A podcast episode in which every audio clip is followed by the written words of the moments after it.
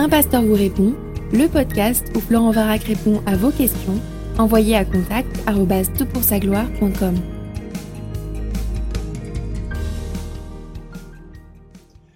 La question qui nous préoccupe pour ce podcast est la suivante. Comment comprendre les versets de Éphésiens 4, 26 à 27 Si vous vous mettez en colère, ne péchez point, que le soleil ne se couche pas sur votre colère et ne donnez pas accès au diable. Comment comprendre la colère dans ce passage? Est-ce qu'un chrétien peut ou doit se mettre en colère? Est-ce qu'une colère se doit d'être limitée dans le temps? Merci de votre éclaircissement. Alors écoute, merci pour ta question. C'est une très bonne question, comme toutes celles qui nous parviennent à TPSG. D'ailleurs, toute l'équipe, on est reconnaissant pour votre participation et votre euh, lectorat assidu de l'ensemble du site. Alors, je, vais tenter de, répondre à ta question, mais je te recommande de creuser avec un livre qui est vraiment excellent, qui est sorti l'année dernière, je crois, de David Polisson. Polisson, c'est P-O-W-L-I-S-O-N et qui s'intitule Chrétien en colère, ce que Dieu veut faire de votre colère, irritation et l'amertume, publié chez BLF. Alors, je répondrai sur ton texte d'abord, et puis ensuite je ferai quelques remarques sur la notion des émotions dans la Bible et de la colère en particulier. Alors, comme d'habitude, hein, dans les textes qui sont liés à un verset, c'est important de regarder le contexte. J'espère que si tu es familier des podcasts, euh, tu entends souvent qu'il faut regarder le contexte, parce que c'est vraiment une règle d'interprétation fondamentale. Alors quand on regarde le contexte plus large de l'épître aux Éphésiens, qu'est-ce que l'on découvre? Eh bien, elle suit une structure assez fréquente chez l'apôtre Paul qui consiste à poser un fondement doctrinal au début, c'est ce que l'on retrouve du chapitre 1 au chapitre 3, et puis ensuite à développer des aspects éthiques liés au fondement doctrinal. À partir du chapitre 4, il est question de toutes les implications éthiques de la doctrine qu'il a évoquée auparavant, et euh, c'est le début de la seconde partie de la lettre. La section qui nous préoccupe euh, commence avec le verset 17 et court jusqu'au verset 32. Et ça commence avec cette idée, vous ne devez plus marcher comme les païens. Quand Dieu rentre dans une vie, il la change ou alors il n'est pas rentré. Ça, c'est une des évidences hein, que nous montre le, Nouveau Testament. Alors, les degrés de changement sont divers, les rapidités de changement euh, sont diverses, ça dépend de plein de facteurs mais quelque part, notre marche doit être modifiée parce que Christ est entré en nous.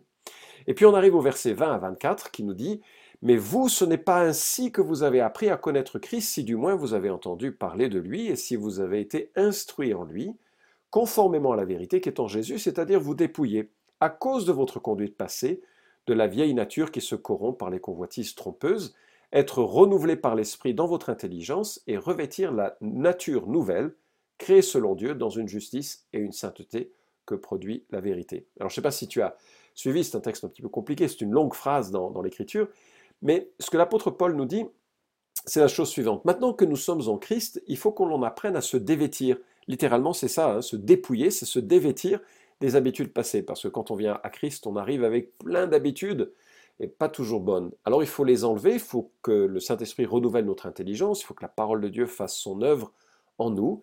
Et puis, il faut qu'on se revêtisse d'habitudes nouvelles. Et donc, il y a un jeu de remplacement qui a lieu, qui, consiste à remplacer les mauvaises habitudes par les bonnes. Ce n'est pas un jeu qui est facile. Euh, et l'apôtre Paul donne un certain nombre d'exemples dans lesquels on va trouver la colère. Mais au verset 25, il est question de remplacer le mensonge par le fait de dire la vérité à son prochain, parce que nous sommes membres les uns des autres.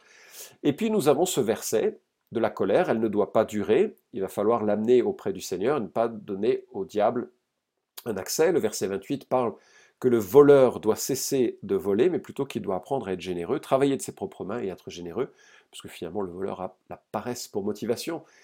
Et ça se termine avec les versets 31 à 32, où là ça donne une, euh, je dirais un aboutissement au verset que l'on considère, que toute amertume, animosité, colère, clameur, calomnie, ainsi que toute méchanceté soit ôtée du milieu de vous. Soyez bons les uns les autres, ou les uns envers les autres, compatissants, faites-vous grâce réciproquement, comme Dieu vous a fait grâce en Christ. Donc, à la fin du processus du remplacement de toutes ces habitudes qui nous euh, entraînent parfois vers le bas, il est encore question de la colère et de la remplacer par de la bonté, de la bienveillance, telle que euh, Christ voudrait que nous la manifestions les uns envers les autres. Alors, le verbe est conjugué à l'impératif, donc euh, certaines traductions nous disent ceci, mettez-vous en colère mais ne péchez pas. Alors, c'est possible, un peu problématique parce que le verbe est un passif. Il faudrait dire laissez-vous mettre en colère, ce qui n'a pas vraiment de sens.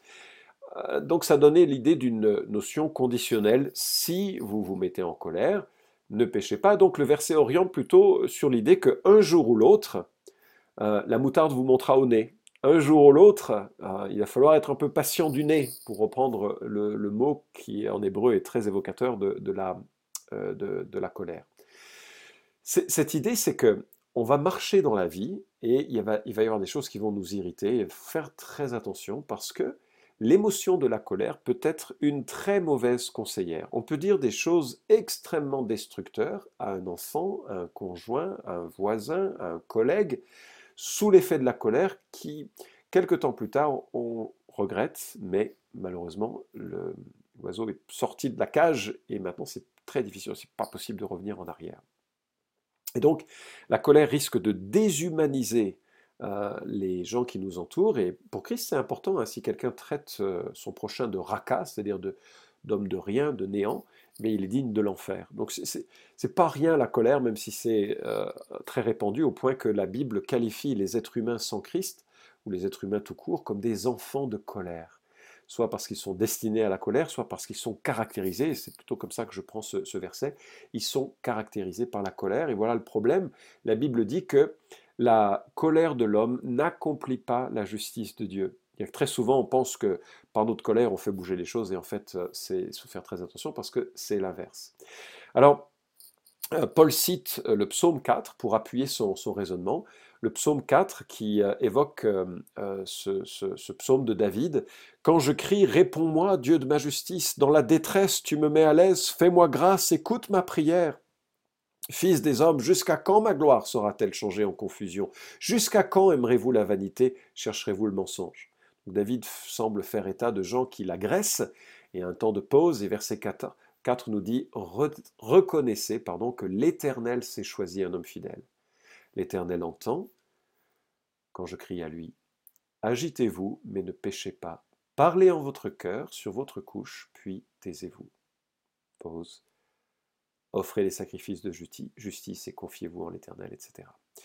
Et en fait, en citant ce psaume, Paul nous montre une chose, c'est que on va parfois être agité. Parfois, on passe une mauvaise journée au boulot où on reçoit des, mots qui sont durs de la part de, personnes qui nous entourent, où il y a des situations qui nous accablent ça va nous agiter. Ben, parle-toi déjà quand tu te couches.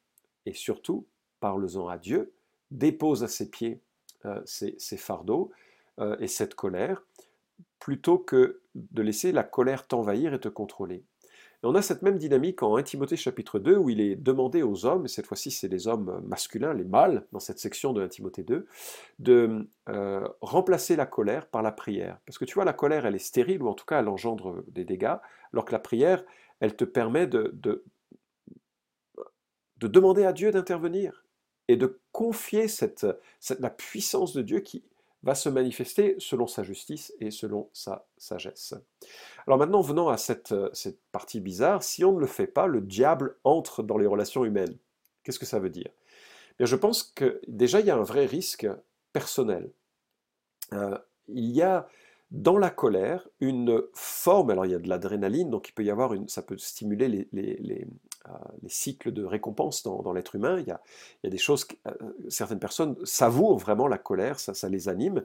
Et plus on laisse aller la colère, plus elle va devenir grandissante. Et moi j'ai vu des gens qui étaient moyennement colériques quand ils étaient jeunes, et ils sont devenus terriblement colériques dans leur âge adulte, et c'est pas beau à voir, c'est assez effrayant, c'est déplaisant et ça les contrôle. Ça les contrôle eux-mêmes, et les gens, ça contrôle aussi les gens qui sont autour d'eux. Crois que le diable est vraiment au milieu de ces relations. Euh, et c'est ce que l'apôtre a en tête quand, euh, dans une église, hein, imagine une assemblée générale, il imagine un culte où les gens se mettent en colère les uns contre les autres c'est le diable, c'est pas le Saint-Esprit. Hein. Le Saint-Esprit, il crée un fruit d'amour, de joie, de patience, de bonté, etc. Ça, c'est le fruit de l'Esprit. Le fruit du diable, c'est la haine, la colère, le meurtre. Alors écoute, c'est super sérieux en fait. je voudrais, vraiment souligner, on a raison de, nous indigner hein, des péchés de tout ordre dans, l'Église, mais c'est rare quand on, s'indigne des, péchés de ce style parce qu'on se dit, oh, c'est un coup de colère. En fait, c'est super grave. ça détruit le corps du Christ, c'est super sérieux. Donc, l'apôtre Paul nous dit, écoute, Quand tu te mets en colère, quand ça arrive, c'est normal, c'est une émotion euh, humaine, c'est normal. Prends le temps, si tu peux prendre le temps, de te calmer, d'en faire un sujet de prière, de ne pas permettre que le soleil se couche sur ta colère, et de manière à ce que tu remettes les compteurs à zéro assez rapidement. Alors ça me permet maintenant de, réfléchir à la notion de colère et la notion des émotions dans l'écriture. Ce sont des, euh, remarques assez générales que je vais faire, puis ensuite que je, euh, vais euh, cibler vis-à-vis de, de, ce qui nous préoccupe. Nos émotions sont moralement neutres, c'est la première remarque que je ferai. Elles ne sont ni péché ni vertu en elles-mêmes, c'est leur cause ou leur résultat qui les qualifie en vertu ou en péché. La joie, par exemple, n'est pas forcément une vertu. La Bible dit que si tu te réjouis de la chute de ton ennemi, c'est en proverbe, tu commets un péché. Donc si tu es joyeux pour de mauvaises raisons, ce n'est pas une bonne chose. La colère n'est pas forcément un péché. Jésus s'est mis en colère quand la gloire de Dieu était euh, en question, et il n'a jamais péché. Donc le fait de se mettre en colère peut être totalement légitime. Deuxième remarque, nos émotions ont été modifiées par la chute de l'homme ou atteintes par la chute de l'homme. Elles ne sont plus fiables pour indiquer le bien et le mal. Elles reflètent souvent une préoccupation et une protection égocentrée, égocentrique. Euh, et c'est là où on voit le contraste avec la colère de Jésus qui, voulait défendre la, gloire de Dieu, alors que nos colères à nous sont plutôt centrées sur nous-mêmes et sur la protection de notre honneur, de nos possessions, etc., etc. Troisièmement, Dieu ne nous demande pas de modifier nos émotions. Elles existent sans qu'il y ait toujours des raisons précises. Peut-être qu'un coup de blues, un moment, te parvient et, tu ne sais pas pourquoi. Et la Bible ne demande pas de l'expliquer ou de le comprendre, ni de les modifier. Elle nous demande de réfléchir à l'origine et de réfléchir aux conséquences que, euh, cela peut, avoir. Je me souviens, euh, il n'y a pas très longtemps, quelqu'un m'a reproché quelque chose. Ma première réaction charnelle a été l'irritation. Je n'ai pas voulu répondre. J'ai voulu euh, prendre ce verset à, à la lettre et me dire, bon, je vais gérer ça avant de me coucher ce soir. Et seul devant Dieu, et j'ai réfléchi, en fait, c'est très bien, j'ai besoin d'être corrigé, j'ai besoin d'entendre des choses qui vont me faire euh, grandir. Et l'examen de mon cœur m'a montré qu'il y avait de ma part de l'orgueil, et que c'est voilà, ça ne veut pas dire que l'ensemble des choses qui m'étaient reprochées étaient vraies, mais c'est ma réaction venait de l'orgueil. J'avais besoin de traiter d'abord cet orgueil avant de pouvoir parler euh, de cette situation. Hein. Tu sais qu'on enlève d'abord la poutre qu'il y a dans notre œil avant de regarder à la paille qui est dans l'œil de nos prochains. Autre remarque, Dieu nous rend responsables de notre comportement, pensée, parole et acte, quelles que soient les émotions qui nous animent. C'est-à-dire que nous ne pouvons pas justifier du meurtre de quelqu'un, enfin justifier le meurtre de quelqu'un en disant ah, excusez-moi, j'étais en colère. Non, non, tu es responsable de tes actes, quelles que soient les émotions qui t'animent. Et parfois, la colère peut être une très bonne euh, motivation. Je me souviens d'une euh, situation euh, qui a touché l'une de nos filles. Et j'en parle parce qu'elles en parlent publiquement, sinon je n'en parlerai pas. Mais quand elles étaient adolescentes, l'une d'entre elles est remontée du village, et puis un garçon ado que je connaissais, et euh, qui a trouvé intelligent de la flasher, c'est-à-dire de, lui montrer parties, les parties intimes qu'elle n'avait pas envie de voir, et c'est une intrusion qui est inacceptable dans, la vie de, quiconque. Et donc elle est arrivée à la maison, et il se trouve que ce jour-là j'étais à la maison, ce qui était plutôt rare, parce que j'étais, je passais mes journées de travail au, au bureau, mais il se trouve que j'étais là lorsqu'elle est rentrée, et quand j'ai appris ça, il y a un flot de colère. Toucher à des enfants, pour moi, c'est vraiment c'est très difficile. Donc, euh, à ce moment-là, on habitait une maison qui était un petit peu sur la, sur la colline. Je suis descendu en, première pour qu'il puisse m'entendre venir de loin, parce que je voulais, que la, peur commence à, avoir son effet sur lui. Je me suis arrêté devant lui au frein à main, alors qu'il était en train de se vanter devant ses copains de ce qui, euh, ce qui s'était passé. Et puis, euh, je l'ai pris par... donc, je, me suis précipité sur lui, enfin, précipité, non pas pour le faire tomber, mais pour l'éloigner de ses copains. Je l'ai collé contre un mur, paisiblement, hein, sans violence, mais enfin, de façon décisive.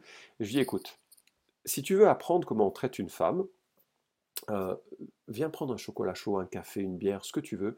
Viens, moi, je vais t'expliquer comment on traite une femme. Mais si jamais il y a quoi que ce soit comme ça qui, nous, euh, euh, qui, te, qui a lieu vis-à-vis d'un de nos enfants, écoute, je ne sais pas ce que je te ferais. En réalité, je sais pas ce que je lui aurais fait, parce que en tant que pasteur, je, euh, je, m'en référerais à la loi. Mais ce que je voulais, je voulais lui montrer qu'il a une sainte crainte vis-à-vis de, ce genre de comportement. Je voulais lui laisser aussi une porte de sortie pour qu'il découvre la grâce. Pourquoi je cite cet exemple? C'est peut-être pas tout à fait approprié, mais c'est le, le fait que la colère peut être utile, mais qu'elle nous rend elle nous oriente. Il faut vraiment s'assurer que la colère nous oriente dans la bonne direction. J'espère que dans ce cas-là, j'ai été juste à la fois pour protéger ma fille. D'ailleurs, au départ, elle était très embarrassée que j'ai fait ça. Puis avec le, temps, elle a réalisé qu'elle pouvait, euh, elle était reconnaissante qu'elle pouvait compter sur un père qui la protégeait. Donc, messieurs qui êtes papa, voilà, il faut, aussi que l'on donne ce sentiment à nos enfants que leur situation nous est, est proche. Mais bref, la colère nous oriente, et bien sûr, elle aurait pu m'orienter vers des actes qui auraient été répréhensibles, des actes de violence ou de, vengeance personnelle, ce qui ne doit pas être le cas, je, le crois. Nous sommes dans un état euh, de droit où il faut que ce soit ceux qui sont mandatés pour euh, cela qui s'en équipent, qui s'en chargent. Mais dans ce cas-là, qui était plus un, mini mini-situation et qui pouvait être, servir de situation pédagogique, cette colère m'a orienté sur des comportements. J'espère qu'il était justifié. Peut-être vous aurez un avis différent, tu auras un avis différent, je, suis prêt à l'entendre. Et enfin, nous devons décider de nous comporter selon la parole de Dieu, c'est-à-dire selon la volonté du Père, même quand nos émotions nous disent l'inverse. Et ça, c'est la partie la plus difficile, bien sûr, vis-à-vis de la gestion des émotions. Par exemple, dans le jardin de Gethsemane, Jésus était confronté à des émotions d'angoisse extrême qui lui ont fait prier, Seigneur, s'il t'est possible, éloigne de moi cette coupe cette coupe qui représentait la colère du Père qu'il allait absorber. Je terminerai sur ceci dans un instant. Mais il ajoute, pas ma volonté, mais la tienne. Et donc il faut euh, réaliser que nos émotions parfois nous orientent dans des travers, dans des, alors euh, quelles qu'elles soient hein, comme, comme dans des comportements erronés, et il faut avoir la discipline, le courage de crier à Dieu, Seigneur, ces émotions m'orientent là, mais moi je veux faire ta volonté pas toujours évident. En tout cas, et pour euh, terminer sur la colère et, euh, revoir comment Jésus euh, peut répondre à cela, moi j'ai remarqué que la colère tue plus de familles et de relations familiales et tue plus de, personnes que toute autre émotion. parfois tuer littéralement. Hein, je, suis effrayé que, du nombre de femmes qui meurent chaque, chaque année dans des mains de ceux qui les entourent. Mais parfois, on peut tuer par la colère l'imagination, la joie d'un enfant de façon durable, créant une insécurité ou un sentiment d'injustice ou une amertume très profonde. Et moi, ça me, désole parce que la, la, colère qui s'impose envers les petits et qui devient ensuite quelque chose de très structurant, enfin déstructurant pour un enfant, peut avoir des conséquences absolument terribles. Alors voilà, si tu luttes avec la colère, réfléchis aux raisons, réfléchis aux exemples que tu as vus, euh, parle-en éventuellement à ceux qui t'entourent, demande pardon à tes enfants, au moins qu'ils sachent que voilà, tu sois franc avec tes luttes en disant c'est quelque chose sur lequel je, euh, je, peine, je, prie que tu sois patient avec moi, que tu pries pour moi. Déjà, le fait de l'admettre, c'est une, formidable euh, début de, guérison. Et puis, pourquoi pas suivre un, un frère, une sœur en relation d'aide, enfin demander à une frère, une sœur qualifiée en relation d'aide de pouvoir te faire passer par des caps de transformation et de modification. En tout cas, quelques versets pour euh, euh, bien caler notre compréhension sur la, proverbe, euh, sur la, sur la colère. Pardon. Proverbe 14, 29 nous dit Celui qui est lent à la colère a une grande intelligence, mais celui qui est prompt à s'emporter proclame sa stupidité. Proverbe 15, 1 Une réponse douce calme la fureur, mais une parole blessante excite la colère. Proverbe 15, 18, Un homme furieux excite des querelles, mais celui qui est lent à la colère apaise les disputes. Proverbe 16, 32, Celui qui est lent à la colère vaut mieux qu'un héros, et celui qui se domine vaut mieux que celui qui prend une ville. Moi j'aime beaucoup ces versets, ça peut être euh, des versets à recopier, euh, que tu peux mettre sur ton réfrigérateur ou sur euh, le miroir quand tu te brosses les dents le soir ou je sais pas, pour pouvoir les revoir, pour essayer de, nourrir ta pensée sur ce que, quelques conseils sur, la colère. Il est dit que euh, Jean Calvin, à la fin de sa vie, a regretté qu'il n'ait jamais pu maîtriser pleinement sa colère. Voilà, c'était quand même un homme de Dieu, et que qu'il il disait que Dieu l'avait humilié en ce qu'il n'avait pas pu gérer cet aspect de, de sa vie aussi bien qu'il l'aurait souhaité. Alors, cette colère, bien sûr, qui est en nous, elle est aussi en la personne de Dieu. Dieu est en colère contre notre péché, Dieu est en colère contre nos colères qui sont injustes, Dieu est en colère contre nos manques d'amour, Dieu est en colère contre nos manques de maîtrise de soi, Dieu est en colère de ce que nous ayons parfois laissé le diable dans nos relations, plutôt que de laisser le Saint-Esprit animer nos relations. Alors j'ai une bonne nouvelle, c'est que euh, cette colère qui viendra un jour se manifester dans le jugement de Dieu, ben, cette colère elle est tombée sur Jésus-Christ. Et ça permet à tous ceux et toutes celles qui se confient en Jésus d'être euh, protégés de cette colère, euh, parce que lui a absorbé la colère qui nous était destinée, lui a apaisé Dieu par son sacrifice sur la croix, en sorte que je peux venir à lui, brisé que je suis par mon péché, et par la foi, déposer à ses pieds mon, mes propres fautes, mes propres péchés, recevoir de lui le pardon et la force de vivre une vie différente. Voilà, j'espère avoir répondu à ta question et puis que Dieu fasse de nous des enfants de paix. Vous pouvez suivre cette chronique hebdomadaire Un pasteur vous répond sur SoundCloud, iTunes et Stitcher. Retrouvez les questions déjà traitées sur toutpoursagloire.com. Si vous aimez ce podcast, merci de le partager sur les réseaux sociaux et de laisser une note sur iTunes. À la semaine prochaine!